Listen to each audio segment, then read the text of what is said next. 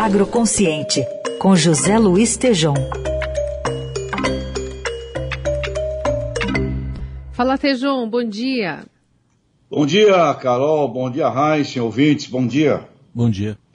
Bom, Tejão, a gente está acompanhando o preço de alimentos né, numa subida crescente, ininterrupta, e pelo jeito as coisas devem piorar. Hoje o Estadão informa que a safra de grãos será a mais cara da história e nessa conta tem fertilizante, defensivo e até óleo diesel como vilões dos custos da produção da próxima safra, que pode chegar a custar até 50% mais. Conta pra gente desse cenário e como é que o setor está se preparando para lidar com essas dificuldades. É um momento de crescimento de tudo, se bem que o preço também, né, do milho, da soja, do trigo, cresceu. Porém, agricultores vão plantar agora mas ninguém sabe exatamente o que acontece na hora da colheita, além dos fatores climáticos. Então é uma pressão muito grande é, de eficiência nesse assunto todo. E para isso eu ouvi, eu pedi ao Ivan Verequim, que foi secretário de Política Agrícola, é, junto com o ministro Roberto Rodrigues, e pedi a ele que mandasse aqui uma voz para a gente ouvir a opinião do Ivan Vedequim, que é um dos caras que mais conhece esse assunto. Vamos ouvir o, o áudio do Ivan, por favor. O Brasil reúne condições e tem a obrigação de estabelecer políticas para viabilizar a colheita de mais de 300 milhões de toneladas de grãos em 2023. Por dois motivos. Nós temos mercado, demanda, clientes dispostos a comprar os produtos do agro brasileiro mesmo aos elevados preços vigentes no mercado internacional. E segundo, porque o Brasil tem um compromisso com a melhoria das condições de segurança alimentar no mundo, bastante agravado nos últimos anos pela pandemia e mais recentemente o conflito na Ucrânia. O governo brasileiro tem que estabelecer políticas, especialmente de crédito, para viabilizar uma expansão da área plantada, apesar do aumento do custo de produção dos agricultores e com isso produzir produzir uma safra que venha a reduzir o preço da comida no Brasil e facilitar o abastecimento da população mundial. Hoje, a grande clientela dos importadores do Brasil são países de renda baixa ou renda média, não são mais os países ricos como era há 30 anos atrás.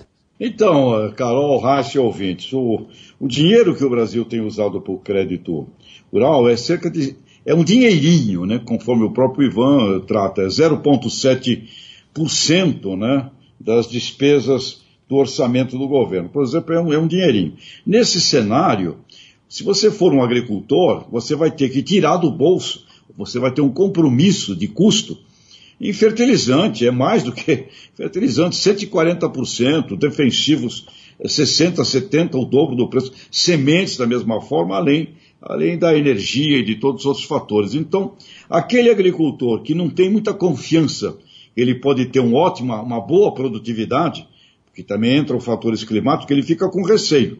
Então, pode haver, por parte de, de, dos produtores, gente que não vai querer tomar risco, tirar do bolso, para correr um risco que ele não tem certeza do que vai acontecer lá na colheita. E pode haver, o que seria terrível para o Brasil, uma diminuição diária.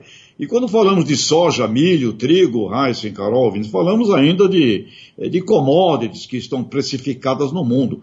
Mas quando olhamos para todo o setor da hortifruticultura, é, vários mercados que nós não, que não estamos atrelados ao mercado internacional, ou seja, o risco do custo é considerável. Então o Ivan, que foi secretário de Política Agrícola no período de 2002 a 2006, com o ministro Roberto Rodrigues, ele pede, precisamos de uma, um plano, um crédito rural muito mais vigoroso do que temos tido.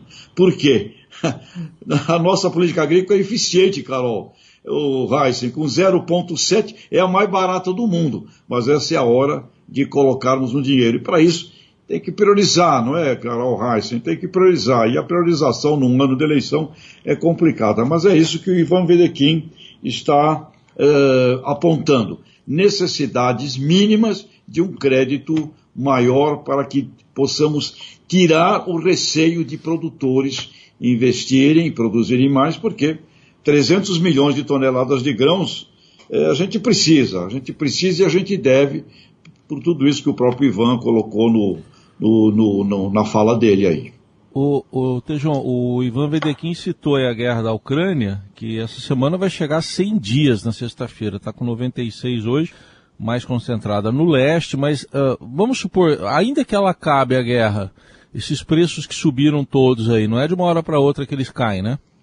Não, não é não, Heisen, até porque, olha, o pessoal tem que lá foi, foi, foi desarticulado uma série de coisas para, para a próxima safra. Se nós estamos falando aqui dos cuidados que temos que ter para a safra 2022-23, né, que começa em agosto, aí no segundo semestre, imagina lá em meio a uma guerra. Então tem problema, problema de logística, problema com os portos. E outra, Heisen, eu acho que aquilo ali acho que aquela encrenca ali é uma encrenca que, que, que perdura, viu? Infelizmente, eu, minha sensação é que aquela confusão ali é, vai, vai permanecer por mais tempo. Muito bem, seguimos de olho também com a ajuda do José Luiz Tejão, que volta na quarta-feira aqui conosco. Obrigada, viu, Tejão? É, e, e, e, Carol, tem bioinsumos, tem alternativas. Momento também importante para a criatividade, viu? É isso aí, meu caro sem nota 100 e Carolina Ercolim, admiração sem fim. Grande dia para você. Tchau.